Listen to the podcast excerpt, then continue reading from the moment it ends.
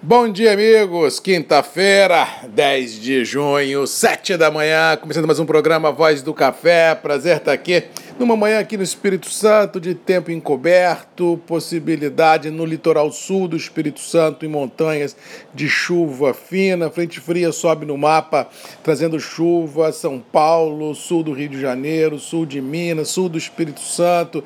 É uma chuva que vai ficar mais ao ao nível do litoral e não vai adentrar a, ao continente, mas realmente as lavouras que estiverem mais próximos ao litoral serão aí, como diz outro, é, brindadas com bastante é, possibilidade de chuva em grande parte da região produtora perto do litoral.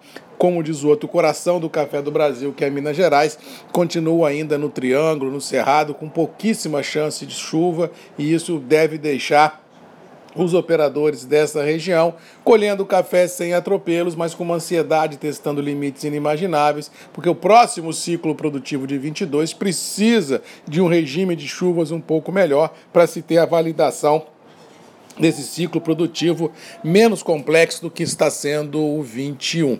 Mas no todo, assim, no curto espaço de tempo, o clima é isso que está aí mesmo, sem grandes novidades. Lá fora, Nova York e Londres operando em estreitas margens, operações de rolagem entre os vencimentos é notório, operações também de vencimento de opção em Nova York também pressionam um pouco os preços, mas assim, o mercado subiu muito, tem que ser honesto em dizer, nos últimos 30, 40 dias. Então esse processo de maturação, de de consolidação do atual intervalo mercadológico. Ele é normal para o mercado tão especulado como é o cafeiro. Nada sobe indefinitivamente que não haja esse processo de acomodação, porque o mercado precisa disso para ganhar força nas próprias pernas para a gente ter novos alvos por serem seguidos. Não é só subir, subir, subir, subir sem ter pausa para respirar, porque isso não existe tanto na ida quanto na volta, o mercado precisa de ter pausas. Aqui o mercado é firme, que 21 vai ser um ano desafiador, isso é notório, mas tudo dentro de parâmetros. Outro fato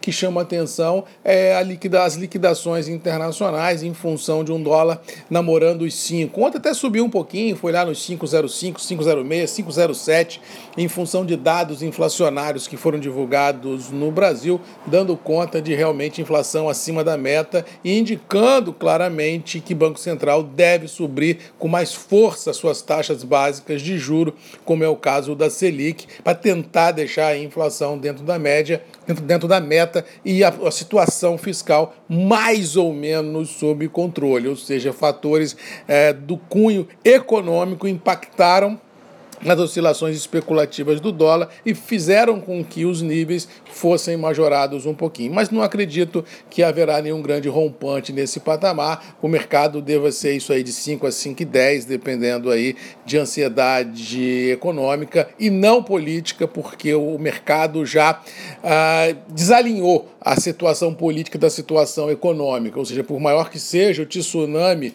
que porventura podemos vir a ter ah, na situação política, a economia se tiver nos seus cabrestos, não há por que a gente se estressar com isso, não. Eu acho que B3 e dólar mais ou menos conseguiram romper essas amarras da emoção política do Brasil e estão caminhando, a princípio, dentro de uma cadência muito interessante. Com relação aos preços internos do café, esses continuam em reais sustentados, a de convir que nas últimas 24, 48 horas, pela melancolia das bolsas e pela queda do dólar, a pressão compradora no mercado interno diminuiu um pouquinho, mas também não houve a reciprocidade vendedora, ou seja, não há ofertas de café no mercado de forma volumosa que validasse uma derrocada dos níveis. O que se vê, ou o que se viu e o que se verá até amanhã, sexta-feira, é uma pasmaceira muito grande, níveis mais ou menos estabilizados, com poucos negócios, porque se de um lado não tem pressa para comprar, para o outro também não tem pressa para vender. Ou seja, quem precisar vai gritar primeiro e aí os negócios vão fluir dentro da necessidade do operador que precisar primeiro ou comprar ou vender. Fora isso, a mesmice no negócio café deva continuar a ser o notório. Lembrando que hoje às 5 horas vamos ter mais uma programação do ABIC Mercado Convida.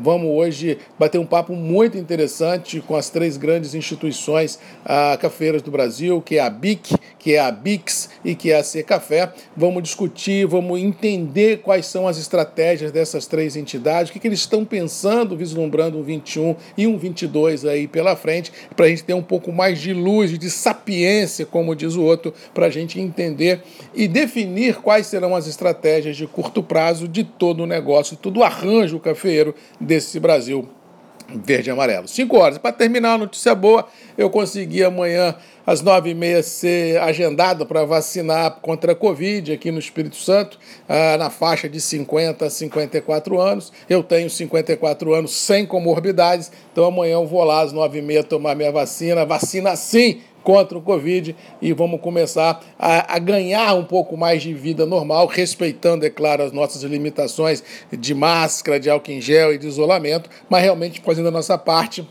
nos vacinando e, e, mostrando que realmente a ciência está acima de qualquer coisa. Vacina sim, o MM está aí, amanhã, nove e meia, sendo vacinado. Um abraço, fiquem com Deus, boa quinta-feira e até amanhã, às sete da manhã, comigo, Marcos Magalhães, a voz do café aqui nos grupos e redes MM, ponto de encontro de todos nós. Um abraço e até amanhã. Tchau!